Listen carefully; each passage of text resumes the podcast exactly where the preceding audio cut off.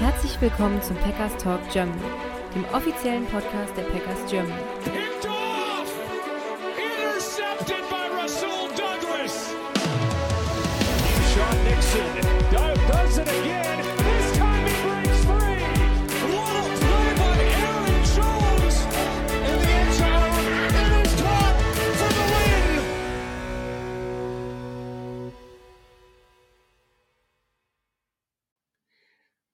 Herzlich willkommen zum Packers Talk Germany Folge 260 zu einer neuen Ausgabe des Enemy Territories.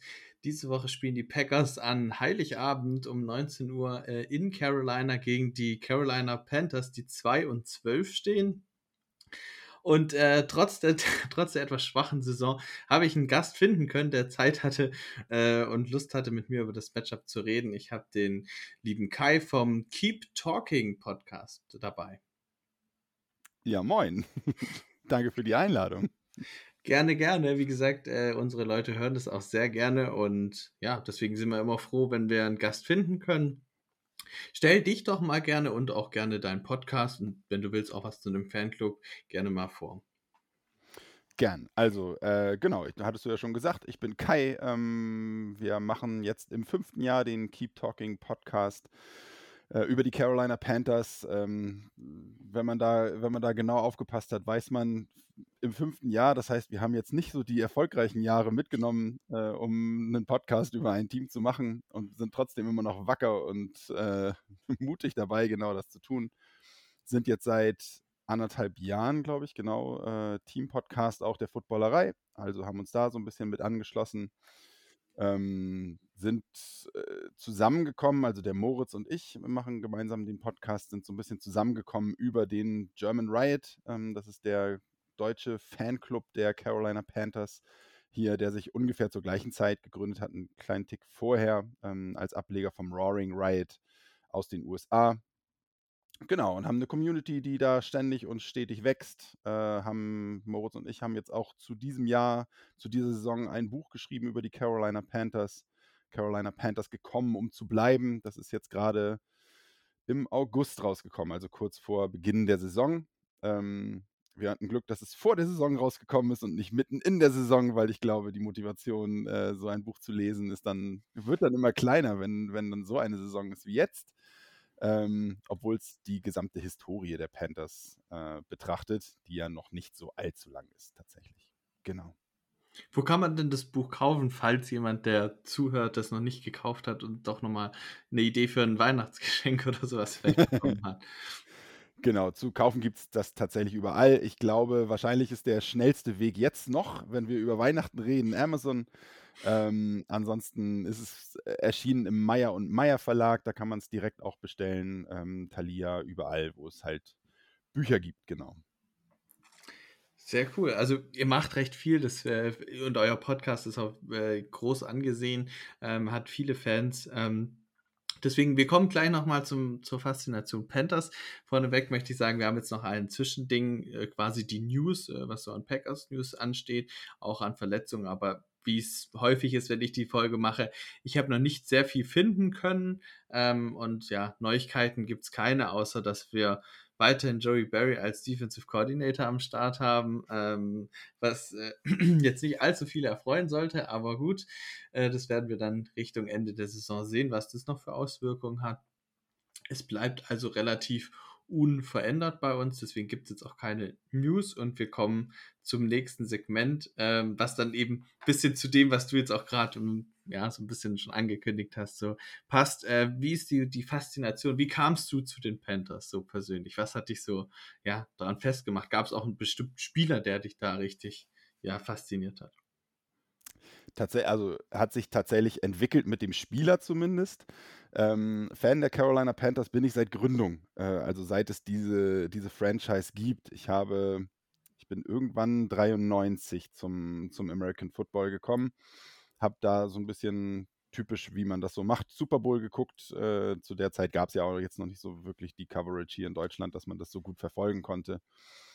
Und äh, habe dann gedacht, okay, ich brauche jetzt aber ein Team, in das ich mich irgendwie hineinverlieben kann. Ähm, und habe mitbekommen, dass da ein neues Team äh, in die NFL kommt, und zwar die Carolina Panthers. habe da dann relativ viel verfolgt, habe die Feuerwerke gesehen, als das festgestellt wurde oder als es dann äh, announced wurde, dass die Panthers äh, das nächste Team in der NFL werden. Ja, und habe mich da dann so rein rein verliebt. Äh, also das war das war eher rein arbeiten, nicht so wie man das so kennt, dass man sich von Anfang an in was verliebt, sondern das war so ein bisschen rein arbeiten und dann nicht mehr rauskommen irgendwie so ein bisschen. Genau. Aber, es genau. gab, aber es gab jetzt keinen bestimmten Spieler, der dich dann jetzt so quasi von der Beginnerzeit, so den, der Starting Quarterback aus dem ersten Jahr zum Beispiel, der dich jetzt da vollkommen durchgezogen hat oder so. Ich, ich persönlich bin da noch zu jung. Ich bin erst zum Football seit, äh, vor, seit 2016 gekommen. Deswegen kenne ich mich jetzt so in mhm. der Zeit vor den 2000ern nicht so aus. Das war letzte Woche mit den Bugs, hatten wir es auch schon. Da hat er über ein paar Spieler von vor den 2000ern erzählt. Da war ich dann auch so ein bisschen blank. Deswegen vielleicht, äh, ja, kannst du nach dazu noch was sagen. Ich weiß nicht. Weißt du denn, also weil du das gerade ansprachst, ähm, weißt du denn, wer der erste Quarterback der Carolina Panthers war? Nee, keine Ahnung. Frank Reich. Ah, okay. Das ist natürlich. Deswegen war das so ein Full-Circle-Ding tatsächlich auch ah. mit der äh, Coaches-Verpflichtung. Ich glaube, da reden wir nachher auch nochmal kurz drüber. ja. Genau, aber der hat die ersten beiden Spiele für die Carolina Panthers als äh, Quarterback äh, gestartet. Also das war der erste Quarterback, der auch einen Touchdown für die Carolina Panthers geworfen hat. Ähm, das war so ein, so ein richtiges Full-Circle-Ding, als der dann jetzt geholt wurde als Coach was ja jetzt auch schon wieder vorbei ist. Aber ähm, nee, es gab also keinen Spieler, den, an den ich mich so gewöhnt habe oder so, aber es gibt einen Spieler, den ich jetzt auch schon mehrfach getroffen habe, ähm, weil der mehr, weil der mhm. in Deutschland war, ähm, den ich eigentlich gerne unbedingt nochmal spielen sehen wollen würde, was nie passieren wird. Der ist mittlerweile auch äh, so, der ist tatsächlich ein paar, paar Tage, glaube ich, sogar jünger als ich, also auch schon über 40. Ähm, Steve Smith, Senior. Mhm. Äh, mein absoluter All-Time-Lieblingsspieler. Äh, da wird, glaube ich, niemals jemand drüber kommen. Ähm, genau, äh, super guter Typ irgendwie. Und ja, äh, alles, was dann da später kam, irgendwie ist dann vielleicht Greg Olson noch jemand, den ich, den ich nennen würde. Äh, aber Steve Smith ist auf alle Fälle der Spieler, der mich äh, langfristig auch dort gehalten hat bei den Carolina Panthers, ja. Ja, das ist auch sehr schön, dass du da auch ein bisschen was von der Historie davor erzählst. Auch gerade das mit Frank Reich ist natürlich wirklich ein Full-Circle-Moment, dass ich das ja. nicht mitbekommen habe. Wundert mich auch ein bisschen, aber okay. Ähm, es waren echt nur zwei Spiele, die er gespielt hat. Ne? Deswegen weiß man das, glaube ich, nicht so sehr. Der war so der Platzhalter für Kerry Collins, den, der erste Franchise, der wirkliche Franchise-Quarterback oder so. Aber die ersten zwei Spiele hat äh, Frank Reich tatsächlich für die Carolina Panthers gemacht, genau. Okay, Gut, ähm, dann gucken wir uns mal. Ja, letzte Woche habe ich da mit ein bisschen mit den Playoffs angefangen. Ich glaube, das können wir an der Stelle ein bisschen kurz halten. Die Packers sind zwar noch im Rennen, aber müssen wir mal schauen. Wir müssen auf jeden Fall dieses Spiel gewinnen, um weiter dran zu bleiben. Und dann müssen wir mal schauen, was die anderen so machen und wie die restlichen Spiele so verlaufen. Und bei euch kann man nur dazu sagen, ihr wart das erste Team in der NFL, was aus den Playoffs eliminiert war. Seid auch immer noch das, was ganz hinten dran ist. Äh, ja, sorry, dass ich das alles so deutlich ansprechen muss. Aber trotzdem. Einfach äh, der Vollständigkeit halber. Dann gibt es noch einen, einen, kurzen Einblick in den historischen Rekord. Ähm, es gab 17 Spiele zwischen den Packers und den Panthers, zumindest gibt es so die Panthers-Seite her. Ähm, elf Siege stehen für die Packers, sechs für die Panthers. Also, ja, wie bei vielen Duellen leicht, leichter Vorteil für die Packers, aber das kann sich natürlich auch nochmal ändern. So, ähm, jetzt mache ich mit vielen Teams natürlich an der Stelle immer so einen Blick in die vergangenen Jahre und wie war das so. Und ja, die vergangenen war Jahre waren auch nicht so rosig, deswegen möchte ich da vielleicht gar nicht so groß drauf eingehen. ähm, bleiben wir eigentlich mehr hier im Jetzt. Ähm, in der Offseason gab es einen großen Wechsel. Ähm, ihr habt einen neuen Headcoach geholt. Äh, ihr habt euch dann für Frank Reich entschieden. Und äh, ja, nachdem ihr euch von Matt Rule getrennt hattet, wolltet auch so ein bisschen generell nochmal in Rebuild gehen und wolltet euren Quarterback der Zukunft ziehen. Dazu kommen wir aber später nochmal. Ähm, was ich jetzt von dir an der Stelle wissen will, wie liefen das so? Also man muss inzwischen sagen, wer es noch nicht mitbekommen hat, Frank Reich ist auch nicht mehr Trainer der Carolina Panthers. Ähm, ja, das war daher, ist nicht so gut gelaufen, kann man auf jeden Fall sagen. Ähm, aber wie fandest du denn die Verpflichtung damals? Warst du da ja euphorisch oder hattest du da Sorgen wegen auch seinem Cold Stint, der ja auch nicht so besonders gut war? Hattest du einen anderen Favoriten, den du gerne bei den Panthers gesehen hättest? Hm, ja, also, ähm, da bin ich tatsächlich mit Moritz, also meinem Co-Host, auch relativ gleich. Äh, ja, wir hätten einen anderen Favoriten ähm, gehabt, nämlich den Interim-Head Coach, nachdem Matt Rule gehen musste, Steve Wilkes der jetzt Defensive Coordinator bei den äh, 49ers ist, ähm, vorher Defensive Coordinator bei den Panthers war, eine kurze Zeit auch mal Head Coach äh, bei den Arizona Cardinals, nachdem er auch ähm, Defensive Coordinator bei den Panthers war. Also er hat so, der ist sehr verwurzelt in, in North Carolina, ist da auch aufgewachsen und geboren. Ähm, und, und das war so sein Traumjob, äh, Head Coach der Carolina Panthers zu werden war dann Interim-Coach. Ähm, wir haben ja dann noch sechs Spiele tatsächlich gewonnen äh, unter ihm ähm, durch so ein Smash-Mouth-Running-Game mit Dante Foreman. Ähm, der hat da so eine recht einfache Offense eingeführt, die aber sehr gut funktioniert hat, sehr gut geklickt hat zum Ende der Saison und was auch nochmal richtig Spaß gemacht hat.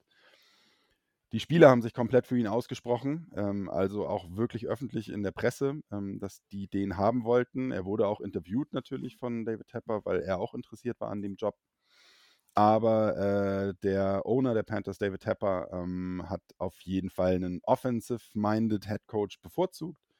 Da hat sich Frank Reich sehr, sehr gut wohl präsentiert in den Gesprächen und hat deswegen ähm, vor allen anderen Kandidaten dann letztendlich den Vorzug bekommen und ist dann auch genommen worden ich mochte das Full Circle Ding.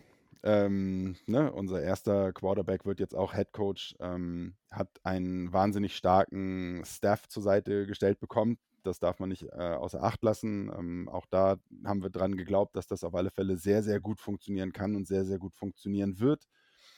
Und haben im Grunde genommen dem vertraut, was David Tapper und unser General Manager ähm, Scott Fitterer da auf die Beine stellen wollte in der Hoffnung, dass sie daraus gelernt haben, was vorher dort passiert ist. Also euphorisch war ich nicht, aber ähm, ich hatte Vertrauen darin, dass das, was jetzt passiert, richtig ist. Okay, ja, also man kann jetzt hier nochmal, ich habe mir auch heute die Liste aufgeschrieben, wen ihr alles interviewt hattet. Ähm, kann, hoffe, dass sie vollständig ist. Äh, Kellen Moore, Sean Payton, Mike Kafka, Ken Dorsey, äh, also jetzt primär Offensive Head Coaches an der Stelle. Dann Shane Steichen auch noch offensiv, äh, Frank Reich eben. Und äh, auf der defensiven Seite Eligio Evero, euren DC, ähm, ja. der auch eigentlich einen guten Job macht, soweit ich das weiß. Ja, äh, und weiterhin auch, auch ein Thema bleibt bei Teams, glaube ich, um Head Coach. Ähm, und eben, du hast schon angesprochen, Steve Wilkes äh, und dann gab es noch Jim Cat Caldwell, äh, Catwell, so. Mhm. Ähm, ja, das war die Liste. Ähm, ja, äh, du hast, glaube ich, eigentlich schon ganz gut angesprochen. Offensive-Minded Head Coach ist ja auch ein bisschen das, was so inzwischen modern ist, was ja auch viele Fans eigentlich gerne haben wollen. Deswegen äh, fand ich es jetzt interessant, dass du dich mal für den DC ausgesprochen hast, aber du hast es eigentlich gut erklärt. Äh, die letzte Saison, gerade der Spark, so ab Mitte der Saison oder so, der sah eigentlich mhm. richtig gut aus. Deswegen kann ich es auf jeden Fall gut nachvollziehen. Und man sieht ja, die 49ers machen auch richtig gute Arbeit in der Defensive. Also ähm, der ist auf jeden Fall auch ein guter äh, Coach. In jedem Fall. Genau. Ähm, dann leiten wir doch gleich mal über zum ja, Interims-Head Coach, der es jetzt äh, übergangsweise von ähm, Frank Reich übernommen hat. Chris Tabor, euer ehemaliger oder ja, Special Teams Coordinator, hat dich denn mhm. diese Beförderung äh, interimsweise dann überrascht oder hättest du da gern jemand anderen gesehen und wie macht er seinen Job bisher?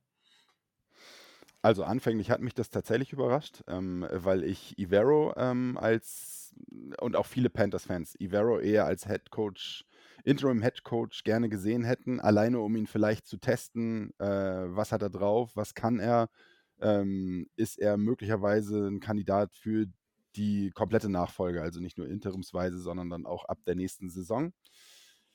Warum er das nicht geworden ist, die Gründe haben wir in, der, in unserer letzten Folge tatsächlich mal so ein bisschen versucht auseinanderzunehmen, ähm, weil äh, wir eine Hörernachricht auch bekommen haben, der, der das genauso wenig nachvollziehen kann und gesagt hat, Mensch, warum ist der das nicht geworden?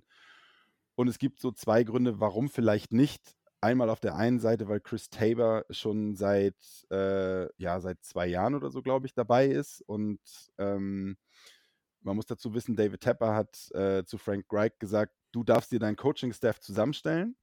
Denk so ein bisschen outside the box. Du kriegst alle Kohle, die du haben willst. Du kannst dir einen Staff zusammenstellen, den du haben willst. Aber James Campen, der O-Line-Coach, und Chris Tabor aus dem vorherigen Staff, die bleiben da. Das will ich. So. Also ist äh, Chris Tabor ein Vertrauter vom Owner. Äh, der Owner bei uns sehr, sehr viel Hände im Spiel, was genau so ein bisschen das Hauptproblem äh, an der ganzen Geschichte ist. Es kann entweder daran liegen oder auch daran liegen, dass äh, Ivero gesagt hat, nee, danke, äh, ich zerstöre mir hier jetzt nicht meine Reputation Mhm. bei dem, was hier alles gerade schief geht.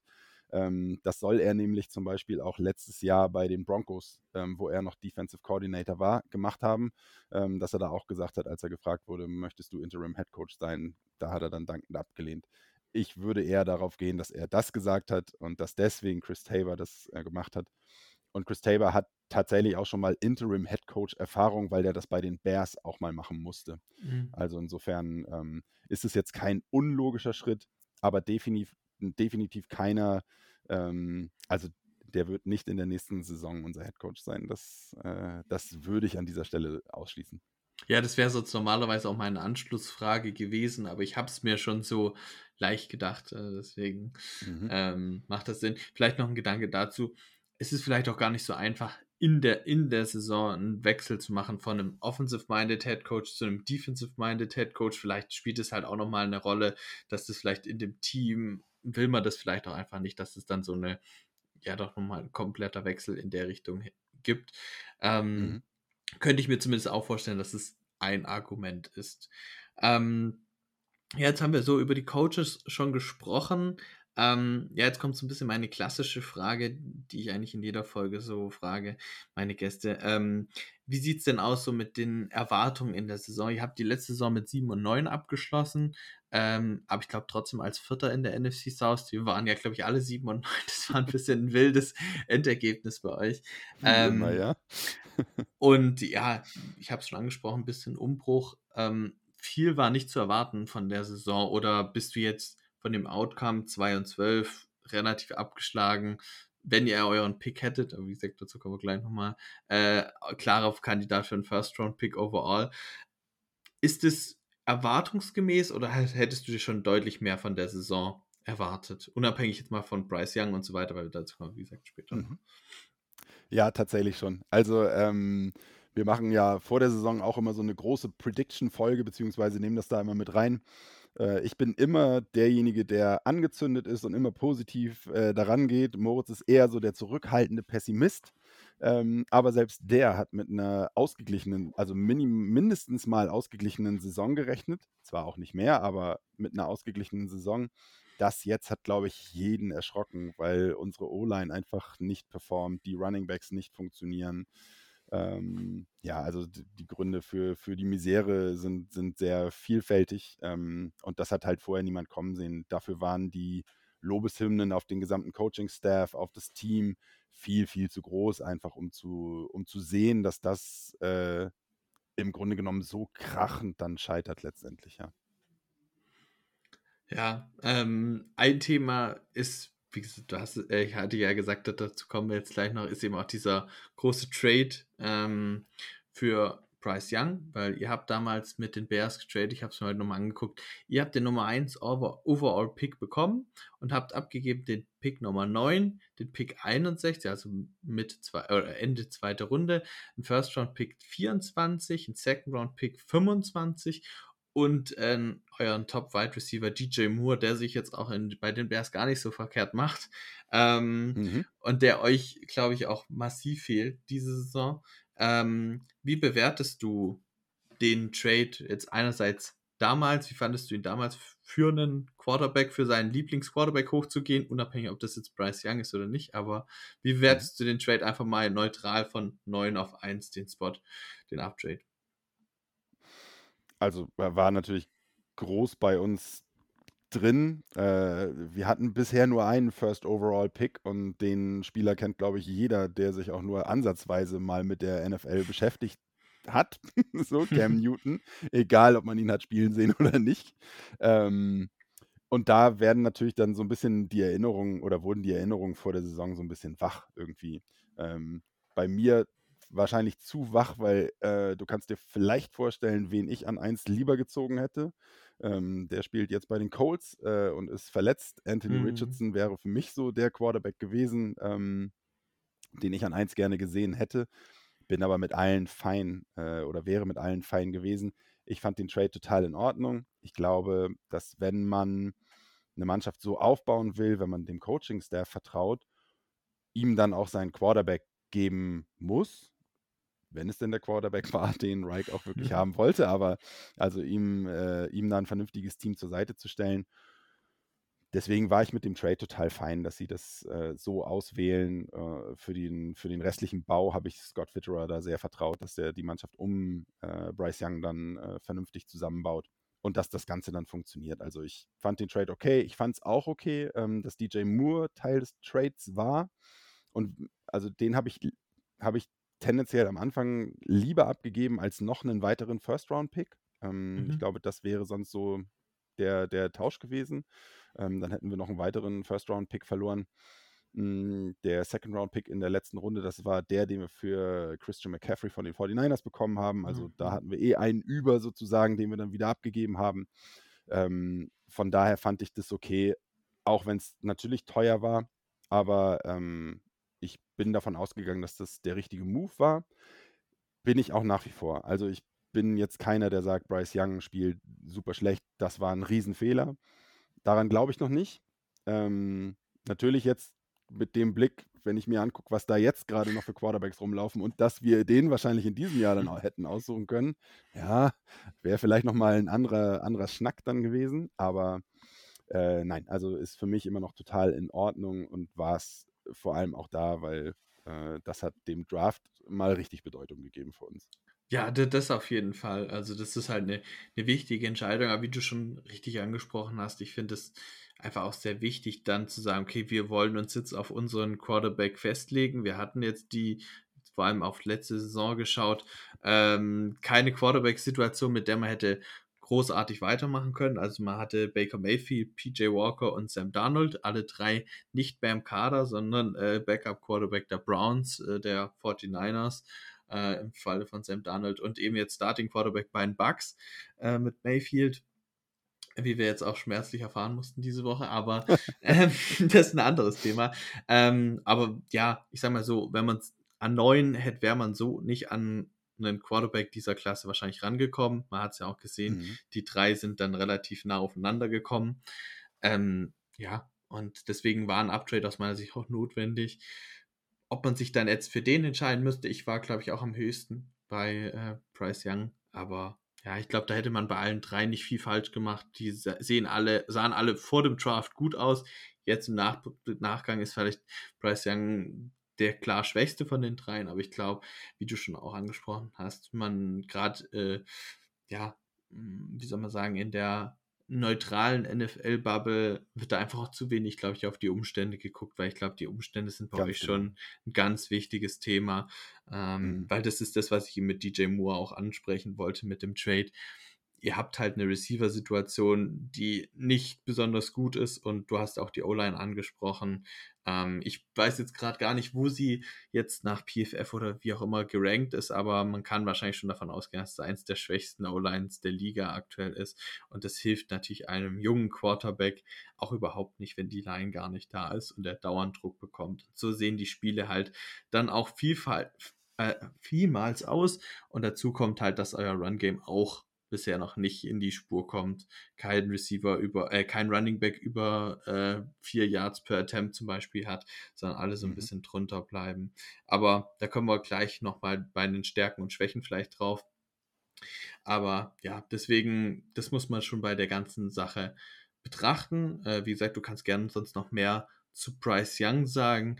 Äh, ich habe mir auch aufgeschrieben, was, was jetzt hier noch so ein Themenblock dabei ist, generell die Draft-Klasse so ein bisschen evaluieren. Ihr hattet äh, dann noch gedraftet, jetzt muss ich kurz mal nachschauen, in der zweiten Runde Jonathan Mingo auf Wide Receiver und ansonsten hattet ihr noch einen Third-Round-Pick in einen Pass-Rusher investiert und einen Fourth-Round-Pick in Chandler Zavala, euren Guard, der glaube ich auch einen Großteil der Saison gespielt hat, aber nicht besonders gut, soweit ich es mitbekommen habe. Ähm, und jetzt auch verletzt ist, glaube ich. Ähm, ja. Vielleicht kannst du dazu noch ein bisschen was sagen. Genau. Also ähm, zu Bryce Young erstmal, das hast du komplett richtig gesagt. Ne? Wir haben Receiver, die keine Separation kreieren. Das heißt, er hat niemals irgendwelche Anspielstationen. Der Einzige, der das wirklich richtig gut macht, ist Adam Thielen äh, in seinem fortgeschrittenen Alter außerhalb seiner Homebase sozusagen.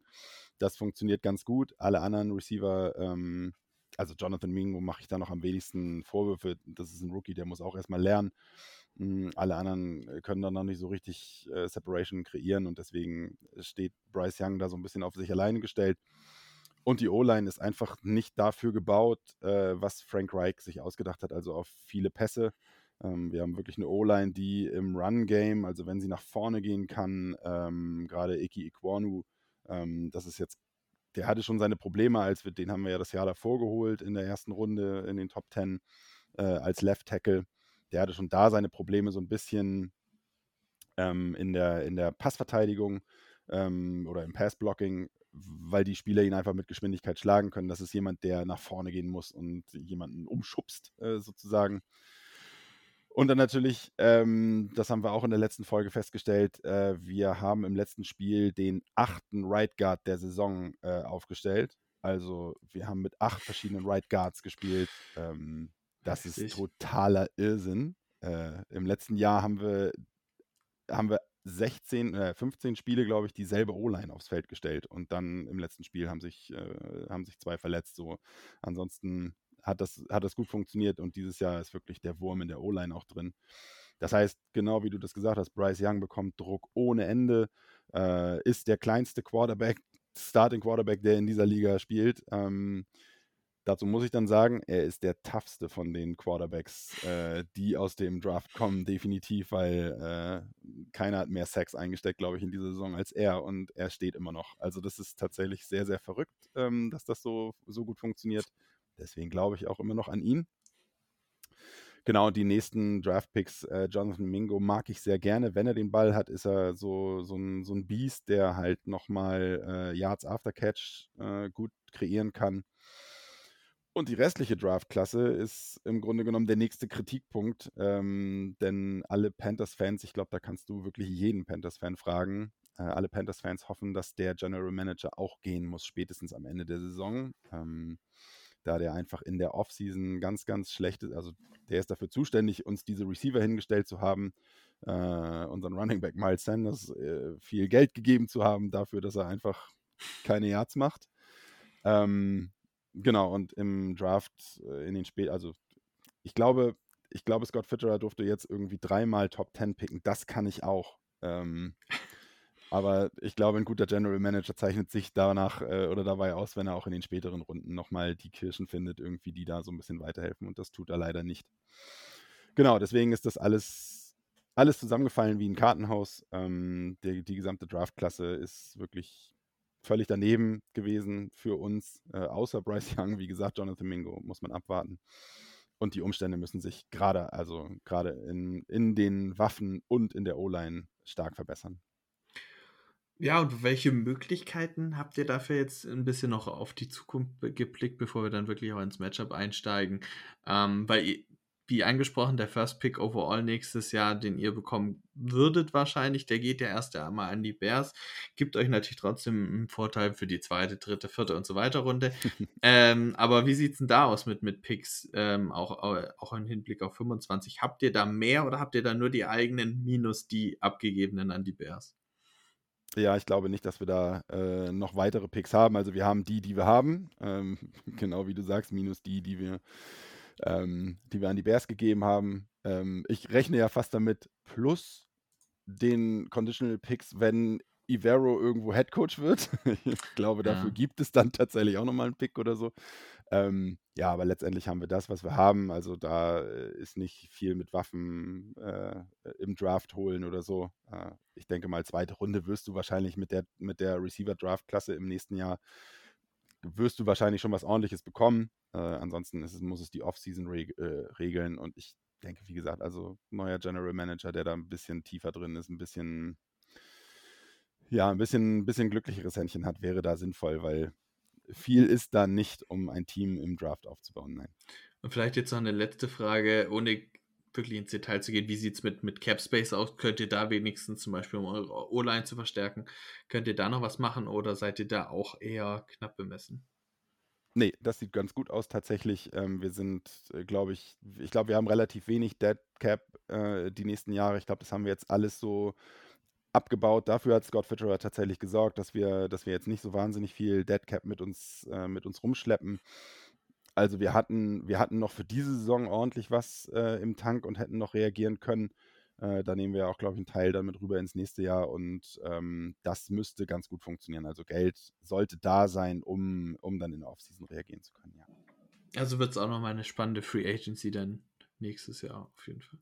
Hundertprozentig. Genau, also in, in jeder Hinsicht, ne? Wie gesagt, wir müssen erstmal gucken, wer darf denn die überhaupt führen bei uns. Ja. Und ähm, ich glaube, dass, äh, wie gesagt, das Team muss da dann zusammengebaut werden. In den letzten Jahren haben wir immer, wir waren immer, immer mit die schnellsten, die sich Spieler verpflichtet haben in der Free Agency, aber immer aus dem dritten, vierten Board, äh, was ich nicht ganz nachvollziehen konnte. Also man hat nicht Mhm. irgendwie gleich die großen Spieler verpflichtet, sondern eher dann so ja, Tiefe in der O-Line, obwohl du noch nicht mal deine Starter zu da hattest. Also auch das ist natürlich irgendwie ein großes Problem dann letztendlich.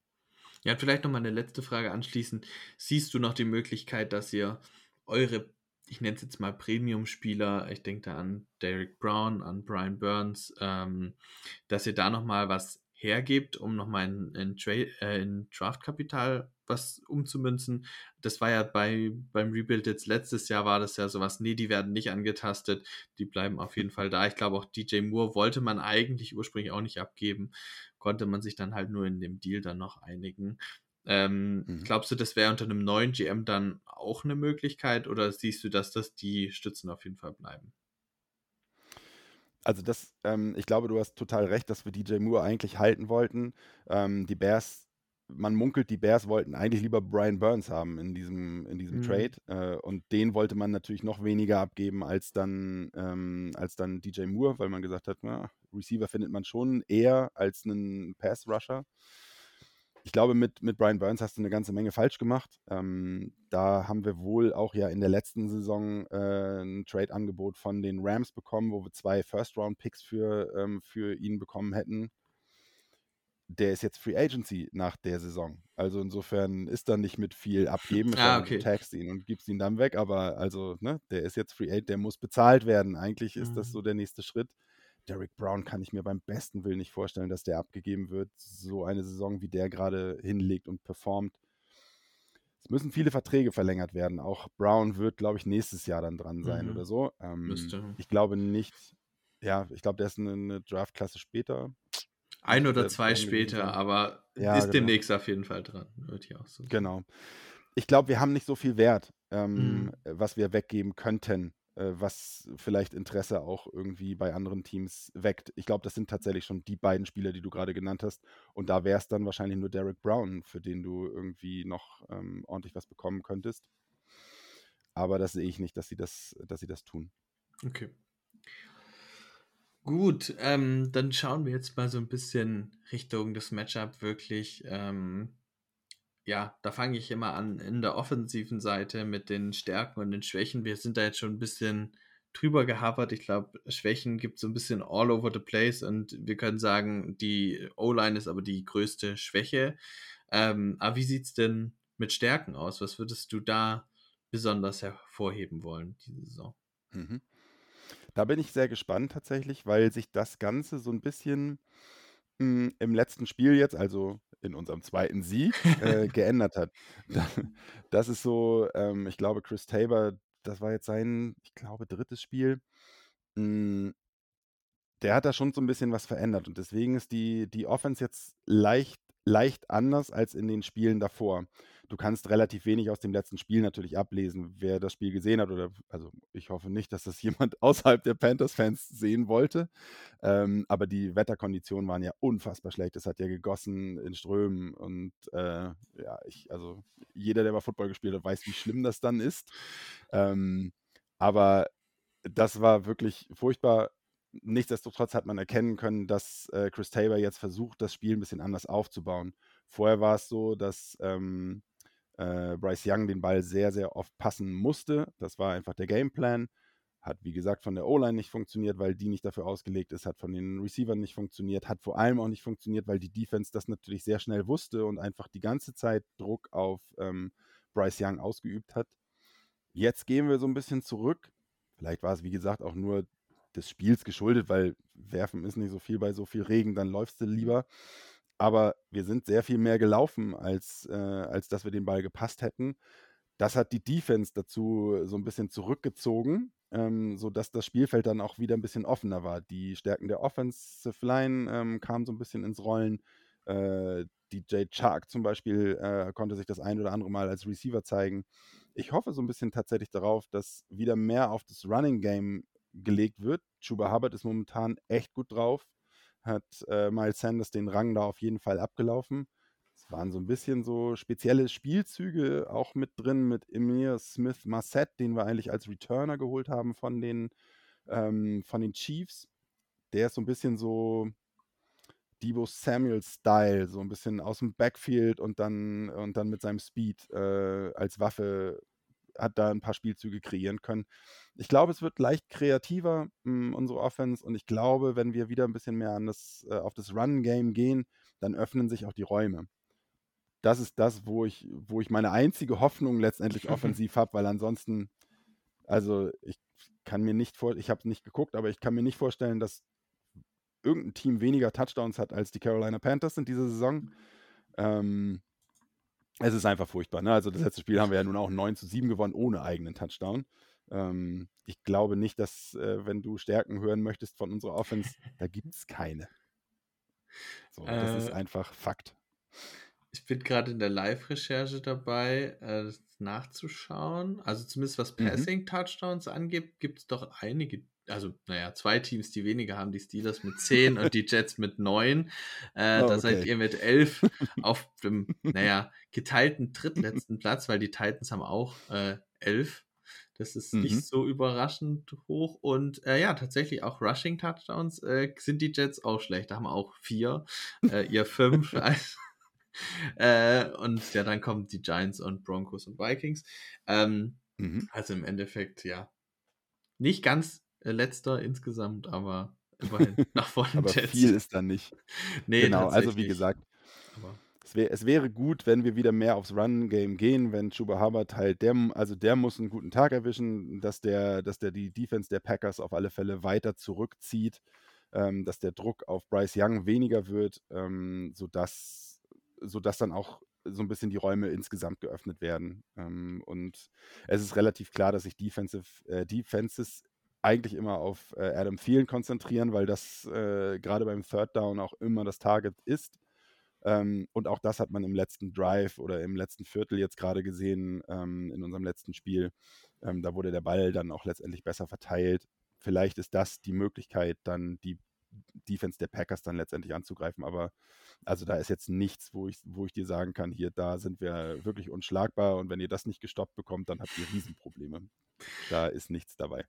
Ja, das wäre sonst auch normal so ein, Block, den wir da haben, natürlich, okay, wie kann man uns besonders angreifen? Du hast es jetzt schon ganz ausführlich erklärt, wo du jetzt quasi die Hoffnungen reinlegst. Ich meine, ist bei einem 2 und 12 Team relativ schwierig, da dann sehr optimistisch zu sein, aber äh, den, die Hoffnung kann ich euch auf jeden Fall machen. Äh, wir sehen gegen schlechte Teams grundsätzlich absolut mies aus und schaffen es irgendwie, dass die immer Punkte machen können.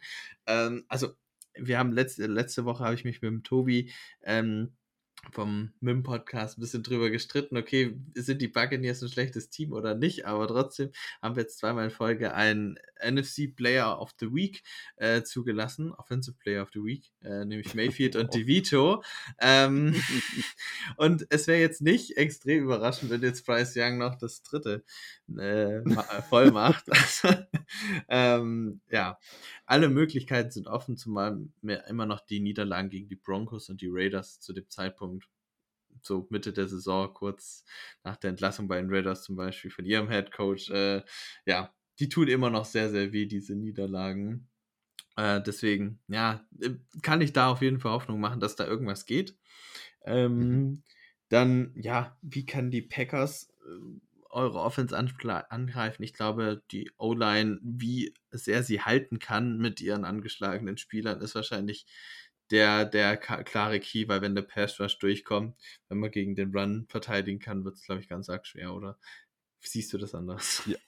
Nein, das äh, genau so sieht es aus. Also, ähm, wenn wir keine Räume kreieren können, dann, dann, dann war es das. Und ähm, ja, also die, ähm, die, die O-Line hat besser ausgesehen, wie gesagt, ne, wenn es ums Run-Game geht oder so. Ähm, Icky, wie gesagt, ist leicht durch Geschwindigkeit über Außen zu schlagen. Ähm, da da mache ich mir wenig Hoffnung. Der hat wirklich einen Schritt eher zurückgemacht ähm, in, in dieser ganzen Geschichte. Und äh, Interior sind wir halt auch ähm, ja, schwer angeschlagen, das habe ich ja schon gesagt.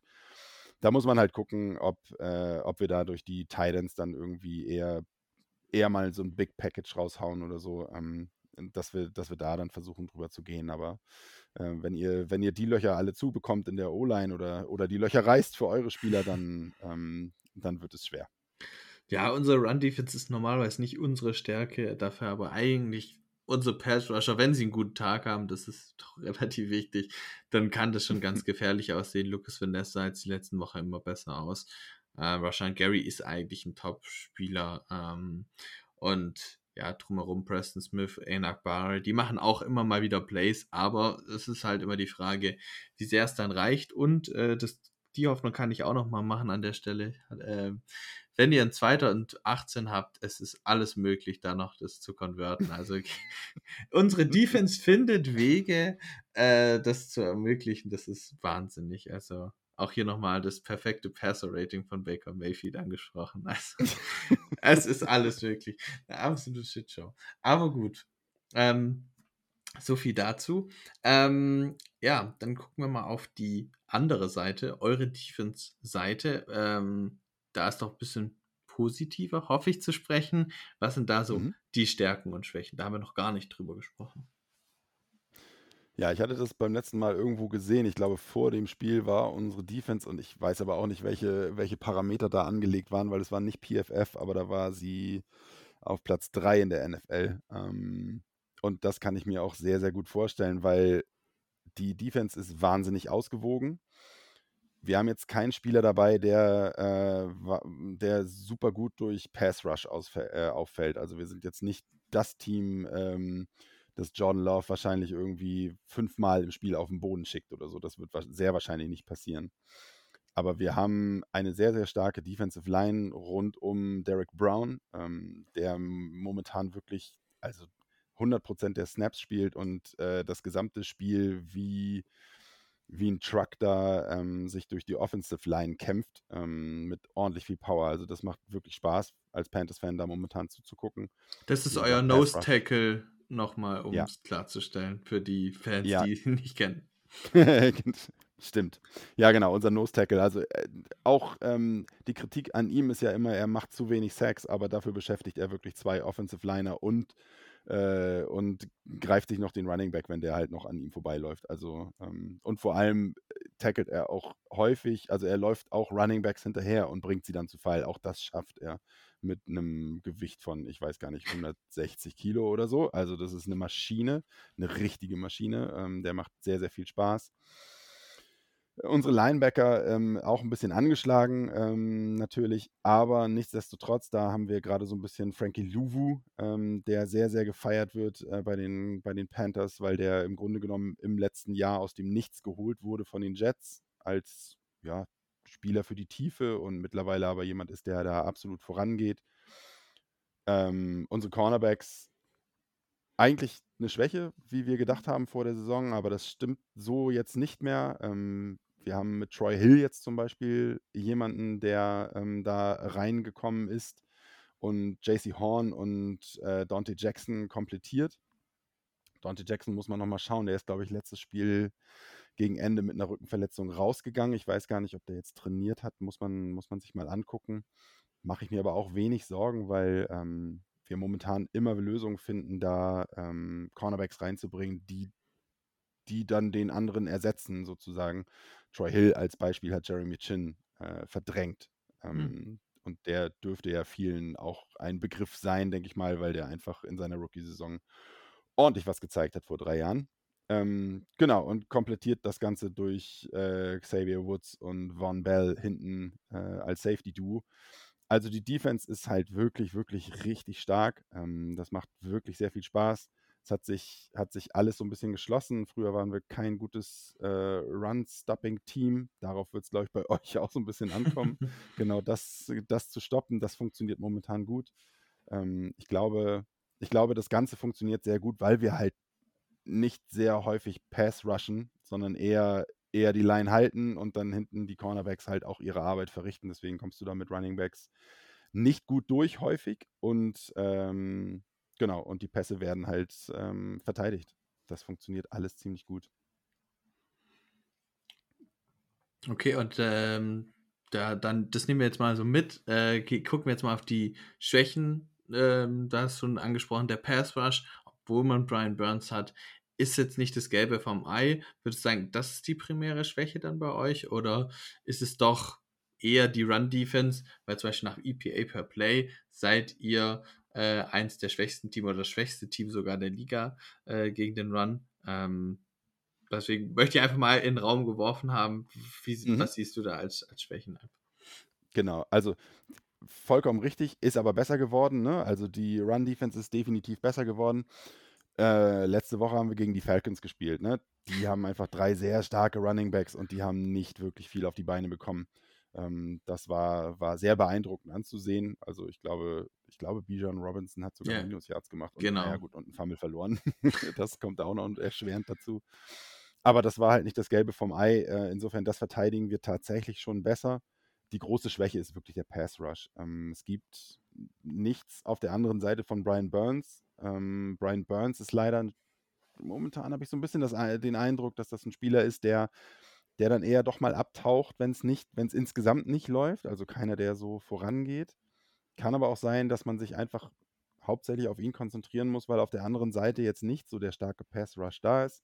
Da hatte man auf Justin Houston gehofft, ähm, den man vor der Saison geholt hat, der aber in dieser Saison, äh, in dieser Woche gerade entlassen wurde. Und ähm, der möchte, möchte zu einem Contender. Viel Spaß dabei. Äh, bei uns hat man ihn leider überhaupt nicht gesehen. Das hat nicht funktioniert. Also insofern ja. Ähm, Schwäche eher Pass Rush. Weiß aber auch nicht, ob das vielleicht eher gewollt ist, so ein bisschen zurückhaltender zu sein, äh, um die Line insgesamt zu stärken. So. Ja, Ergänzung dazu nochmal zum Thema Run Defense. Ich habe jetzt nochmal geguckt, seit Woche 9, wie es da mit EPA aussieht. Und da seid ihr tatsächlich sogar überdurchschnittlich unterwegs. Also über dieser roten Linie in dieser Grafik. ähm, mhm. Deswegen, also da habt ihr euch wirklich nochmal einen richtigen Step gemacht. Ähm, ja, äh, sehr gut. Dann vielleicht noch zum Matchup. Wie können die Packers ähm, ja am besten angreifen? Gibt es ähm, ja, irgendwelche Stellen auf dem Feld, die besonders angreifbar sind? Glaubst du, die Packers können mit ihrer Geschwindigkeit die Cornerbacks und Safeties vor eine Herausforderung stellen? Ich weiß nicht, wie ihr da aufgestellt seid. Also JC Horn würde ich, glaube ich, sagen, ist doch auch relativ schnell, aber sonst bin ich mir da nicht so sicher. Äh, wie siehst du das? Ich glaube, Dante Jackson ist sogar der schnellste Spieler aus der Defense. Also unsere beiden Cornerbacks sind recht schnell tatsächlich. Ähm, Dante Jackson immer ein bisschen undiszipliniert. Der versucht eher dann den Tackle zu machen oder so und fliegt dann an Spielern vorbei. Äh, das ist immer so ein bisschen, das ist da so ein bisschen die Gefahr. Ähm, ich glaube tatsächlich aber, dass, also ich meiner Meinung nach, auch ähm, wenn wir, wenn ich jetzt das Run, äh, das, das, die, die, die Run-Verteidigung sehr gelobt habe, ich glaube, dass das der Ansatzpunkt sein muss für die, pa mhm. äh, für die Packers ähm, da durchzukommen, weil ich glaube, wenn das wir haben so viele Spiele immer mal wieder dazwischen, ähm, wo unsere Run-Defense halt ein Komplettausfall ist. Und wenn, wenn ihr das hinbekommt, ähm, da durchzugehen, dann wird, ich glaube, das wird eher dann euer Spiel sein, weil dann äh, wird die Defense so müde gemacht und so zerstört, dass das, äh, dass das nicht so gut funktioniert. Momentan, vor der Saison hätte ich dir gesagt, Cornerbacks sind, äh, sind so crap, die werdet ihr in jedem Fall immer wieder schlagen, wenn ihr das möchtet. Daran glaube ich jetzt nicht mehr. Ich glaube, unser Cornerback-Trio äh, funktioniert so gut, dass, dass, dass das auf alle Fälle schwer wird ihr werdet Pässe anbringen. Ihr werdet, also da mache ich mir, da mache ich mir auch keine Sorgen. Die Lücken werden sich, werden sich da ergeben. Aber ähm, das Run-Game, ähm, gerade vielleicht durch die Mitte, ja, nee, es müsste das, ich glaube, das Outside-Run-Game ist das, was äh, uns immer weg, wirklich wehtut. So, ja, das, wenn ihr das irgendwie auf die Bahn bekommen würdet. Hängt ja auch ein bisschen davon ab, wer bei uns spielt, weil AJ Dillon hat das letzte Spiel verpasst ähm, mit seinem gebrochenen Finger. Ähm, aber Aaron Jones konnte dafür spielen. Sah jetzt noch nicht so richtig gut aus, war aber viel eingebunden. Und der wäre natürlich der, ja, bisschen der prototypische Spieler für Outside Run Game, auch für Screens etc., was ja auch ein bisschen auch in die Richtung geht. Ähm, könnte ich mir also durchaus auch als Key Player hier vorstellen. Und ansonsten macht mir LeFleur eigentlich, was das Scheme angeht, eigentlich einen richtig guten Job, bringt die Titans, die Rookie Wide Receiver da auch richtig gut in Stellung. Ich glaube, da können wir tatsächlich auch einiges machen. Ähm, aber es wird, glaube ich, eine taffere Aufgabe für, ähm, für Jordan Love wieder. Ähm, und da können wir halt nochmal sehen, wie, wie sehr er in seinen eigenen Leistungen stabilisiert ist, von denen wir eigentlich äh, aktuell sehr zufrieden sein können. Ähm, auch im Hinblick auf die Zukunft aber wie gesagt, von der Defense halt weniger. Und ähm, ja, da kommen wir gleich nochmal dann drauf, wie wir denken, dass das Spiel läuft. Davor noch die anderen beiden Kategorien.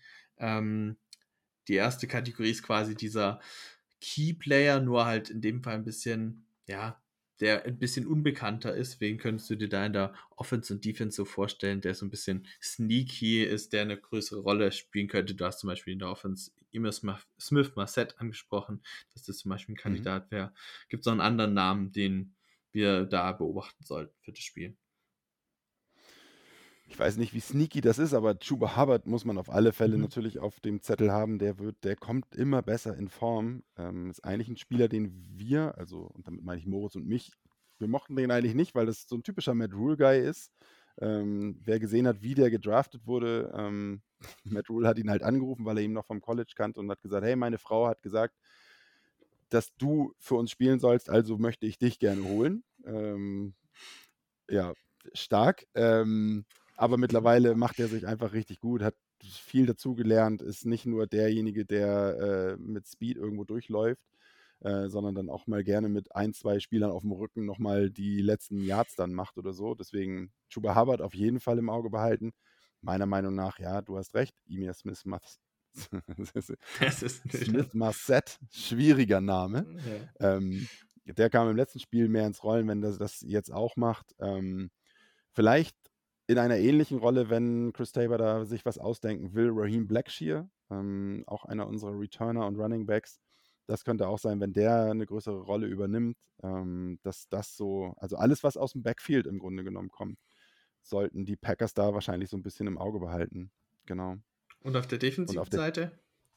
Ja, das ist auch da die Frage, wie, äh, wie, äh, wie klein und unbekannt ist Frankie Louvu jetzt mittlerweile den sollte man immer im Auge behalten, weil ähm, wenn der mit seinen Blitzes kommt oder so, dann äh, könnte das auch ein bisschen gefährlicher werden. Ich glaube, das ist so einer, äh, der, ja, der allen Panthers-Fans sehr viel Spaß macht. Und wenn du noch so ein bisschen was äh, outside the box haben möchtest, dann äh, Yito Grossmatos, ähm, der jetzt momentan so ein bisschen auf der gegenüberliegenden Seite von Brian Burns spielt, hat, ist ich mag ihn sehr, hat aber noch nicht so wirklich viel zeigen können, was er so kann. In den letzten, oder beziehungsweise jetzt war, war auf IR, also auch eine kleine Zeit. Ähm, davor ist er ganz gut mit dem Scheme von Ivero zurechtgekommen und hat ein bisschen was zeigen können. Der ist halt sehr groß, sehr schnell und äh, kommt halt auch gerne mal durch. Also das könnte sein, wenn der einen guten Tag erwischt, ähm, dann wirst du den wahrscheinlich auch das ein oder andere Mal äh, hinter der Line of Scrimmage dann sehen, ja.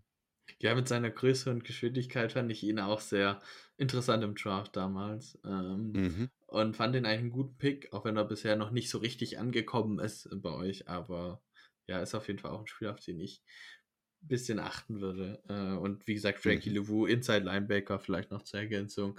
Ähm, ja, äh, ist auf jeden Fall auch ein spannender Name. Ich als auch IDP-Fantasy-Spieler äh, habe den natürlich auch ein bisschen im Blick, weil er ganz viele Tackles Mhm. macht und viele Punkte macht. Ähm, gut, dann kommen wir zu unserer letzten Kategorie vor dem Fazit. Ähm, ja, äh, we- wenn du dir einen Packers-Spieler aussuchen dürftest in der Offense und Defense, jetzt mal unabhängig von äh, Cap Space und was weiß ich, so einfach, der Mhm. würde Plug and Play jetzt in eurer Offense spielen. Wen suchst du dir einmal in der Offense, einmal in der Defense aus?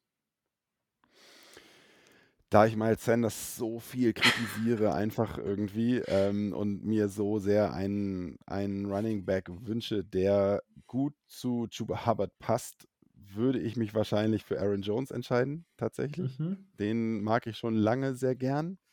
Ähm, das könnte ich mir gut vorstellen. Und ansonsten Jaden Reed ähm, gefällt mir auch ziemlich gut. Ähm, das wären dann zwei unserer Schwächen sozusagen irgendwie, wo ich mir vorstellen könnte, dass da was passiert. Aber an Platz 1 würde ich da wirklich Aaron Jones, glaube ich, äh, auswählen. Ein Name, der tatsächlich nicht so oft fällt, aber äh, gefällt mir. Ja. Und in der Defense? In der Defense, glaube ich, wäre es relativ klar Rashan Gary. Mhm, okay. Ja, Also, der Name hab fällt gesagt- häufiger. Ja, das, wir haben nicht viele Schwächen. Ich glaube, Rashan Gary könnte da eine auf alle Fälle äh, stopfen. Ähm, ich bin momentan mit der Defense grundsätzlich sehr zufrieden, aber der wär, das wäre einer, den, den hätte ich, den würde ich, den würde ich aufstellen gern, ja. Sehr gut. So, dann kommen wir jetzt noch zum Fazit äh, und zum Tipp.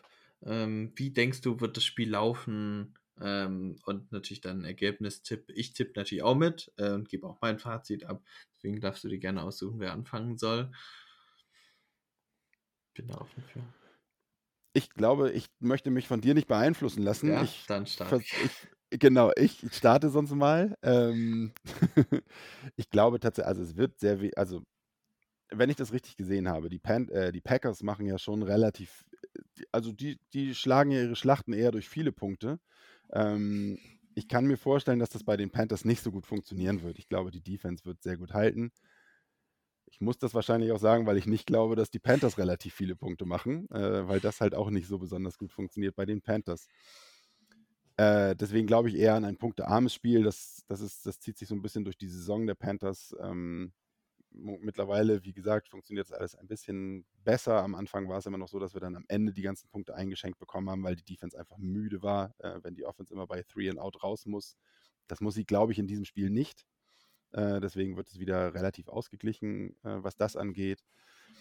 Und als Score würde ich mich tatsächlich jetzt auf 17 zu 10 für die Packers festlegen.